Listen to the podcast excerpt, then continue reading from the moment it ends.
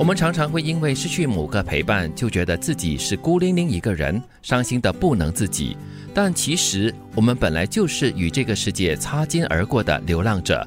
能找到一个肯热烈拥抱自己的灵魂，从来就不是简单的事。哇，我喜欢这句“热烈拥抱自己的灵魂”，就只好自己拥抱自己喽。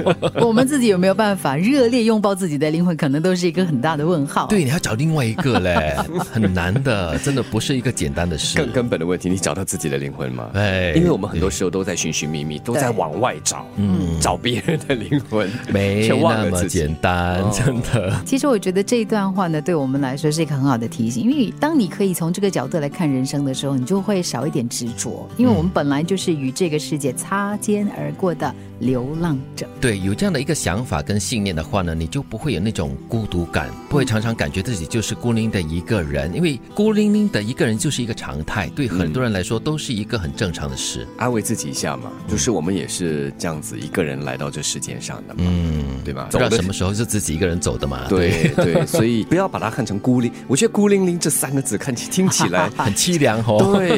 不如把它看成是独处。嗯，我觉得你会感觉到孤零零一个人的话呢，你就会自怜自艾，然后呢就会很难产生的自信了。嗯，尽量丰富自己的内心世界吧。嗯，所以当你这个形这个身是一个人的时候，就完全的靠你这个内心丰富的这个多彩世界来让你觉得这世界是多姿多彩的。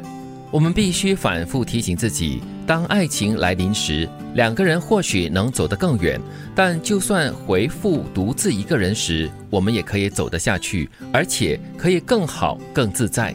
有些人是因为爱情而活的，因为失去了爱情就已经活不下去的感觉，哈。嗯，就是提醒我们要从比较正向的一个角度来看待人跟人之间的关系吧。就是当你产生了这个爱的火花，如果说两个人可以坚持，可以共同努力，可以走得很远。对。但是如果有一天因为两个人的理念不一样，你回复到一个人，你还是一个可以支撑下去的个体，因为你并不靠另外一个人来存活。对，如果有另外一个人可以互相扶持，可以走得更。加的顺遂的话，那当然更好。但是，就算那个人，就如刚才金云所说的，你们的理念渐行渐远，没有办法一起再走下去的话，你要接受这个事实，然后可以自己走得下去。嗯，就是这首歌所唱的嘛，“当爱已成往事”啊，对，很想当个好情人、好朋友、好同事，但后来才慢慢发现，要是碰上不对的人，你的真心好意只会被践踏，有时候就这样被耽误了幸福或快乐。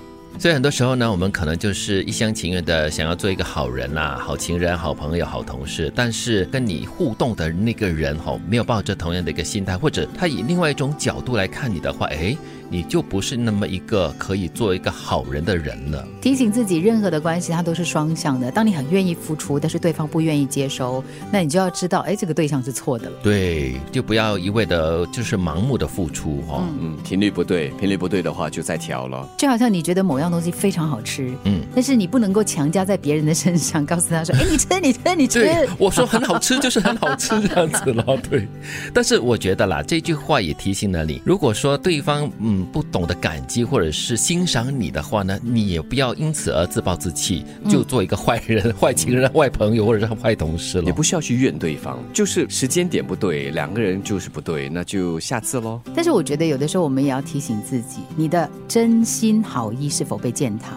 因为我觉得，如果你的真心好意被践踏的话呢，其实对你来说是一种无形的伤害。你可能这个点上没有发现，但是它慢慢的会形成对你的一种很负面的影响，可能会让你越来越不相信别人，可能会让你越来越不想要为值得的人付出。对，而且你也会越来越缺乏自信。保护自己，不要让自己被践踏。嗯，我们常常会因为失去某个陪伴，就觉得自己是孤零零一个人，伤心的不能自己。但其实，我们本来就是与这个世界擦肩而过的流浪者。能找到一个肯热烈拥抱自己的灵魂，从来就不是简单的事。